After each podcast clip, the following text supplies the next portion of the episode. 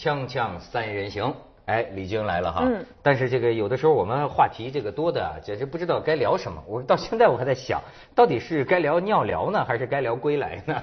李菁归来。你们俩，哎，李菁刚从日本归来。啊，对。这这又要去是吧？啊，对。啊。然后那个电影其实是我很早就看了，然后我其实也。为什么很早就看了？呃，是因为要要采访呃张艺谋导演，对，所以其实是在公映之前，他们有一个一个一个小型的一个放映会，我就去看了。然后所以就也因为自己工作的原因嘛，就像徐老师讲的。为什么球迷有那种心理？因为你是关注了这个事情，而且你比如说去采访他个人，所以我就对这个电影的一些评价呀，或者对张艺谋后来那些采访，我还一直都看着。包括昨天我还看那个张艺谋导演，还最近还接受了，就是最近他们发表了一些采访，我还一直在谈这个事情。大概他怎么说呢？呃，因为大家其实感兴趣的，这是一个从《归来》这个电影做一个切口，其实还是感兴趣他。他从跟那个章解约了之后的那些变化，其实大家还是拿是对人感兴趣。对对。什么什么？对二章解体，哎，就是跟张伟平。就是说关心的还是张艺谋这个人。但是因为他后来一直就没说嘛，一直也没有说。但后来我看了一些采访，包括他自己说了，哦，大概就是还是间接的。大家能揣摩出一些一些东西来，我就觉得这还挺有意思的。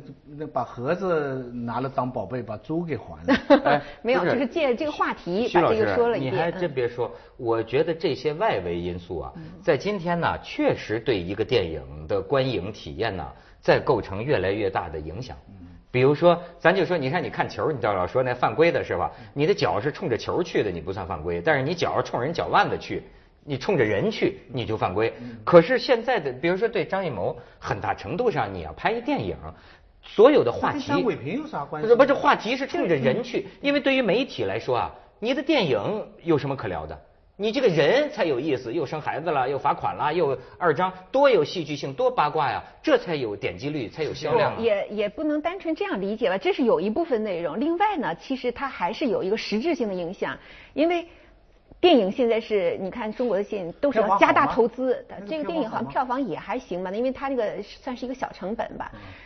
因为它现在都是资本模式啊，都是你什么样的投资规模决定你这个电影用什么样的方式来拍。那么以前咱们刚才也提过那么多电影，为什么最后口碑也不是很好？它就是要把这个这个大投资，我要把这个架势拉得很大，因为在他前任的这个这个这个制作方里面。你看他很多那个电影，其实口碑不一定好，但是他就是为了，比如说，这个考虑市场考虑的比较多，我拉个好莱坞明星，那个电影，对，我再拉一个台湾的，我再拉一个，最后大家都看出你的你的这种，你的对呀，你的目的是什么？所以，但是呢，后来就认为是他的制片人对他影响很大，这是这样的一种理解。那么现在他换了一个，换了一个，重新换了一个合作方，那么。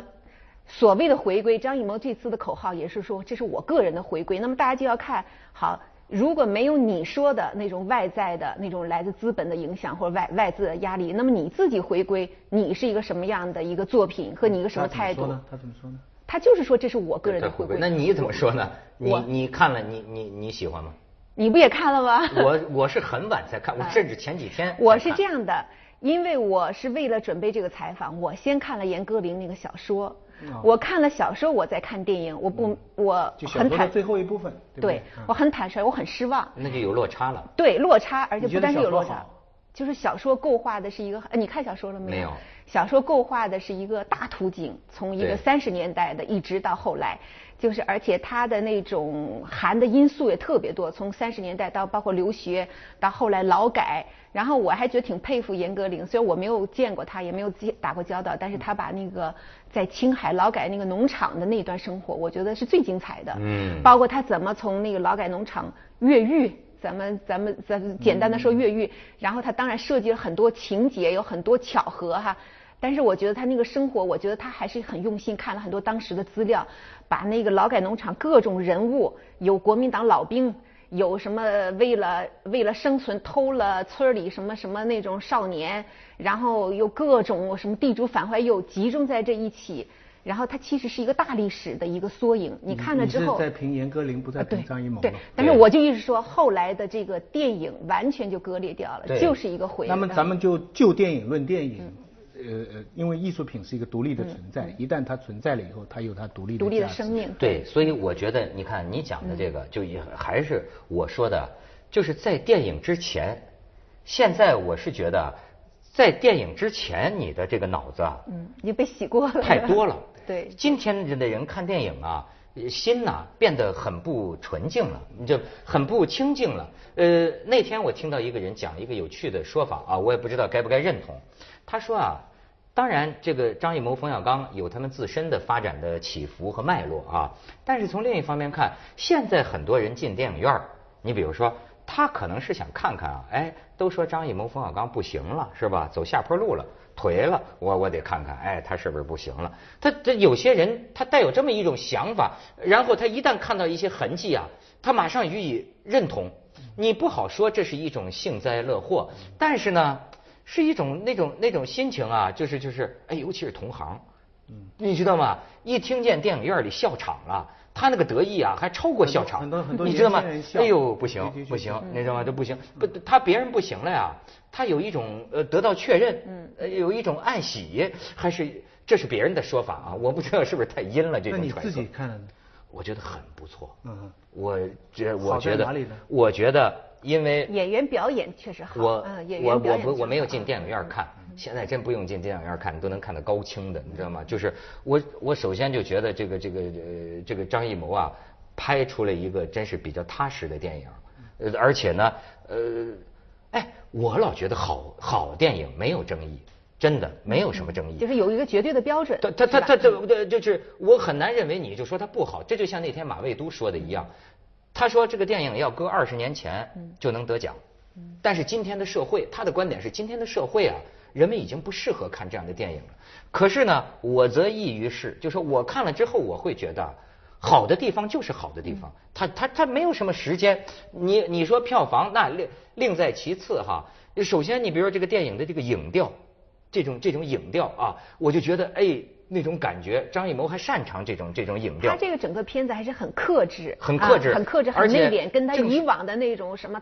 正是因为你说的，你看了小说，对对，你必定觉得是。我没看小说，我单独什么别的都不知道。就你脑袋里没有预设，没有预设很多东西。没有预设很多东西。那么的，他们就是说什么八零后、九零后的不懂得文革，看不懂。我觉得没有关系的，就是正因为他们不懂，所以要看。而且某些个悲剧啊。其实是人类共同的，就像我们没有经历过纳粹，欧洲很多个这种电影，对对，这孩子们也能。苏特的名单照样。孩子们一看也能明白，大体就是遭受了一些人生不幸嘛。那然后，但是你就看他很多地方，我觉得还是含蓄，嗯，就是还是比较含蓄，有这种留白，有这种点到为止。说实在的，我唯一觉得还有点不够含蓄的就是什么呢？在我印象中啊，这个巩俐啊。哎，俩演员演的是非常好了，但是呢，这个巩俐啊，双眼含泪的镜头太多了，太多了，你知道？你就我就觉得巩俐，我们也含泪了，就是就是，我觉得太多了。我觉得很多时候她的眼睛也可以是干枯的、无神的，但是她太多了，总是双眼含泪，这个让我看的有点出戏了。他这个就是我我是客观的讲，我觉得这两个演员演的是真不错，这个撑起了这个戏，然后呢。他这个电影呢，就刚开始的一个宣传的特别有意思，也不是叫，也不是他们主观的宣传吧，但是很多人就说我看完，哎呀，我哭的，我哭的。这个人说看完了哭了，最后我觉得奇怪了，怎么哭到变成了一个？不一定是标准，我也没有怎么哭，我也流了一两滴眼泪，但是我主要的就是想，咱撇出一切啊，我觉得这个故事抓我，吸引我，因为你看这个故事啊，说这个人得了一种什么病。然后剩下的这个这个这个动动动作线呢，呃，或或者说这个动机啊，是哎怎么样想办法？咱就从最庸俗的意义上讲，吸引人吧。我就跟这个故事吸引我，就是说，哎，这么试一试，他认不认得我？又换一个面目，他认不认得我？整个你知道吗？他最后就是大家光为了这个，我想知道他能不能认出来，能不能想起来？这个这个这个情节啊。我觉得是是抓人的，是吸引我看下去。我就进到这个故事里边。那首先我要我我要讲，我我到电影院去看的，我还专门到电影院去看，还专门赶回深圳到电影院去看。嗯，徐老师一爱看足球，二爱看电影。呃，不是，那是张艺谋的电影。而且首先第一个，我我我要说，在比张艺谋前一阵的，就除了那个呃我的父亲母亲一个不能少以后的那些电影啊，这个都好。而且我钻到这个故事里边了，我们就用那个新批评的这个文本分析的角度啊，我在想要治巩俐这个病啊，要治巩俐这个病啊，有几个方法，就是其实是蛮简单的。如果是在旁边人看见，第一个，他应该要重新见那个当初害过他的那个叫什么师傅啊？嗯，方师傅吧。啊，方师傅，就是就是勺子的。嗯，他要重新见害刺激他的这个当事人，让方师傅再骚扰他一顿。哎，不是，至少要让他见到啊。这个是假，我们我们现在假定说我们是他周围的朋友，我们周围有个朋友有这样的问题了，他经过一番劫难，他现在这个精神出问题了，失忆了，其实就是某一种精神障碍了，精神问题了。怎么样去？就很简单，你要让他重回现场，所以要见方师傅。第二，要跟他讨论他女儿背叛的事情，就他女儿怎么出卖他的事情。第三。要复制她当年她的丈夫在火车站被人抓走的那一幕戏，就只有什么原因导致她的病，你不能避开她的病因去医疗她的病，你必须让她直面现场，这叫这叫重回现场，对，这样才最有可能医好他的病。徐老师真是看进去了，现在他已经是录烟石了，是吧？咱们去一下广告行吗？徐老师，锵锵三人行，广告之后见。拍成一个。现在请这个录烟石继续来谈谈怎么治巩俐这病。他这样的安排呢，有他的苦心，因为所有写这段痛心历史的最难对付的，就是一个当初的迫害者该怎么办？就是你比方文革经过，现在有很多文革当中的。工宣队啊，红卫兵啊，打打了当时的老师啊，对不对？还有当初的那些小孩背叛自己的父母啊，就是你要回到六六六七年那个时候啊，很多人是犯了错，这些错是不可原谅的。那我们现在基本上采取了，我们整个民族采取了一个原谅的姿态。这个电影在设计这个情节的时候，也用了这么一个姿态。你看，他找到方师傅，方师傅也被人抓走了，他的老婆也是受害者，哦。害的人，害人的人自己也是受害者，那我们就算了吧。小孩呢，当年不懂事。啊，所以你看，他虽然在那里忏悔，可是爸爸就我早知道了，都用了这种，你你别小看这些情节，这些情节实际上就在表现我们中国人现在怎么在处理历史伤痕的一些基本的政治策略，嗯，就是用宽恕、淡忘。但是这个电影里边有一个非常大的象征意义。这个象征意义就是说，造成今天社会有很多人脑子出问题的，要医疗他们的方法，就是要重回现场。你如果不重回现场，你采取淡忘的、回避的，让大家渐渐的这个事情过去的方法，用别的温暖的方法，有幸福生活啦，住好房子啦，啊，我们奔向什么未来啦，我们前后不否定啦，等等等等这些方法。其实是救不了我们这个生病的民族集体。我觉得整个电影就有这么一个象征意义。我不知道是编者是有意的，还是说客观上达到这个效果。简单的说，就是说生了这样的病，就要找出它的病因。你回避病因，是永远医不好这个病的。这家伙，徐老师讲到现在，我终于明白徐老师的这个大意在哪里。葫芦里卖的什么药？对啊。我这一点我是同意，非常同意徐老师。不能靠忘却来解决这段历史。徐老师讲这段的时候，我就想起什么？咱们就讲南非那段历史，这个种族隔离，然后造成那么大的民族伤害。那么曼德拉上台之后，他提出一个口号叫“真相与和解”。对。首先是你要把真相搞清楚了。如果真相都搞不清楚，我们谈什么和解？但是我觉得我们现在的重点是不是就放在这个和解上面了？然后当时到底发生了什么事？我电影院坐着旁边几个小青年，当他跑去，他们又不认识了嘛，哈哈哈，他们就很欢乐的笑了。我看着他们，我说能怪他们吗？他们九十年代出生，他们知道前面的什么事情吗？所以这和解的前提是你必须要知道真相。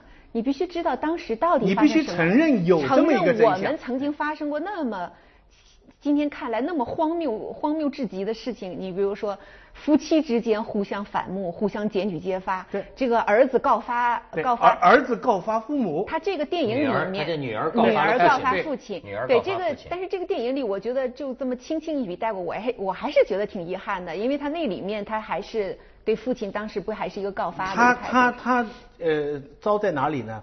他把他的告发跟他的个人的要演出演的。吴琼花联系在一起，嗯，这样呢，今天的人比较容易理解。理解。但是其实，在那个时代，就算你不演吴琼花，就算你没有这个个人要成名的愿望，你觉得反革命的父亲回来，你还得要告发。对，嗯，这个而且这个问题非常深。你就算今天，你家里有个亲人，他坐牢了，他今天逃出来了，回到家里了，你怎么办？你你你敢留着他吗？好像说呀，这个是不是韩国有类似的法律？就是说，如果是亲人这种没有大义灭亲这一说啊，没有大义灭亲，就是不鼓励大义灭亲。美国的法律是这样来保护你的，他就是说，如果你的供词会对你不利，嗯，比方说你有没有偷这这罐东西啊？你如果说了，你会受到惩罚，你就可以说那个什么什么的法律的第几条，我拒绝回答。嗯。他们这个当年设计法律的人，就是根据人的自私的自卫、自己保卫自己的原则，给人留了这么后路。当然，你最后还是可以根据证据说这个是你偷的，但是你不必逼迫他成立。但在中国到今天，我你们回想一下，假如你家里有个亲人，我我记得我在那个时候，我有一个舅舅，他啪一下子回到上海。他不知道是为了什么事，不知道什么讲赫鲁晓夫好呢，还是说偷看女厕所呢？不知道什么事情，反正当地是被关起来了。嗯。然后他逃回到我阿姨的家里，紧张了，所有的人紧张了，大家凑在一起说怎么办？我们要把他交给居委会，我们要报告公安局。然后有的人说劝他赶快走，但是你劝他赶快走，你就是同犯呐。嗯。你明白吧？你就是同犯，所以这个问题其实是。非常非常现实的问题。对，所以你看，我想到一个地方，我想到哪儿，我流泪了哈。就他这个电影，就是他们俩在火车站要要相会的时候，突然他女儿不报告，那帮人跑着来抓他，然后这个巩俐就喊：“这燕池快跑，燕池快跑！”就那个地方，我看这流泪，因为呢，在我小的时候啊，见过类似的这个场景，见过哎，在当时那种情况就很革命的这种情况下。家属就也只有老婆敢对犯了罪的老公喊快跑，十个老婆只有一个会这么喊。在我小在我小时候那生活环境呢，当时巩俐也得抓起来，那就当巩巩俐也反革命啊。其其实他这个情节设计稍微有点牵强，回到历史环境啊，那丈夫根本不该回来。对，哎，你要爱你的老婆女儿，你回来就害他们，你你回来干什么吗？现在去一下广告，锵锵三人行，有点沉重。广告之后见。是吧？他这个啊，徐老师希望这个电影啊承担更多的这个历史社会批判。嗯。但是呢，我觉得你要是把这个电影当个小品来看待，很多时候啊，他这个留白也很有意思。比如说，唯一的他女儿说一句说：“爸爸，你知不知道当时抓你是我告发的？”呃，爸，陈道明一抬头说：“啊，我知道了。”就过去了，没有更多的在交代、在渲染、在干嘛。我倒觉得啊，对于我们知道的人来说，哎，我认为张艺谋这个电影什么叫他的心态？我认为回到了踏实啊。就是说，还就真给我们看得懂的人看。嗯嗯，他还真没觉得说，我也要负责给九零后、零零后的讲讲历史。我倒觉得这种态度不错，就是给我们明白的人看。有些话，一句话就够了。他侧重点还是人情，他也可以，这个电影也可以给外国人看。对不对？他们说斯皮尔伯格哭了一个小时，哎，就美国人也看得懂。哎，所以说我也很，我也我也对张导演很抱歉，因为那个时候我没看过这个电影。那天马未都说说听说斯皮尔伯格哭了，我还调侃我说他大概是哭张艺谋呢。现在看来，我觉得是，因为我也哭了嘛。那个我记得采访张张导的时候，他说的一个细节我印象还挺深。他说他因为那个团队啊，跟他一起合作过多年，然后都是拍商业片习惯了。然后就跟他说，哎，这个地方咱能出彩，就是要往上。我我不懂他那个具体技术啊，就我大概理解，就这地方咱们要来个煽情，让大家眼泪就。钢琴回哎弹哎弹钢琴那块我是挺挺难受，我是那段挺难受。但是他就说，怎么他用他的话说，就那个镜头就拍着拍就飞了，我也不知道怎么叫拍飞了哈，可能是说那种更更有渲染吧。更更大家一看了之后可能更煽情，但是他就说要收要收，然后这是他一直要。一直要内敛的一种结果，所以包括陈道明的导演呃那个表演，还有那个巩俐的表演，我都觉得他们俩这个真的是还让人让人家确实看是真功夫在这。总之，这个电影是一个好的开端。嗯，然后陈道明呢，他有意思，他就是陈道明是这种很职业的这种表演，就是说呃，比如说哪一场戏，导演我给你拍上中下三三条，所谓上就是说要表演特别稍微夸张一点的，外化一点的，然后呢下。用他的话讲，所谓下就是最不表演的那种表演，就是我我不炫技了，我理解哈，我不炫技了，我就是越朴素越自然越好。然后张艺谋说，我最后挑的剪接的都是下，都是下，哎，就最不演的那种，最节制的。对对对，所以我觉得他整个的，如果说回归，可能也是这个意义，就是我就是想，他就说嘛，我就想踏踏实实做一个。我自己想做的一个片子，虽然，所以我觉得从这个意义上，这个片子是没问题的。对对，我觉得是如其言。对，但我看到的也确实是他好像踏踏实实的就想做一个向内走的这么一个东西。我就替他着急，他还是不认识她老公，对不对？人家我估计编剧刚开始就是说，最后结果就是还是不认识。知道，知道。但是的问题就是你要把这个问题放大来看，你要看出它的象征意义。呃，你知道当年就在文革的时候，因为我赶上个尾巴。出弄出多少精神病来？嗯，这我觉得这个密度可以到达什么？我小时候住在楼里就有两三个，很多人就逼疯了，嗯，很多就是疯子。我小时候我记得经常我有这种记忆，满大街走，满大街走，对对对，有的喊口号，就是有这样的，你就你就可从从这些细节里你就看到，他的一条主线是抓的对的，就是那种政治伦理的高压哈，嗯嗯，在扼杀家庭伦理。就中国的整个文化几千年的一个核心是家族伦理、家庭伦理，就是不孝有三啊，就所以它破坏的家人之间的这个最基本的关系，这个的确是那场革命的要害。我的我有个阿姨，因为儿子讲什么赫鲁晓夫之类的，就自己到派出所去报案。后来那个小孩，他的儿子就后来就一直劳改啊，等等到他后来死掉以后，阿姨就哭得要命。就他妈妈自己把他弄上去，所以啊，就根本到这个六亲不认。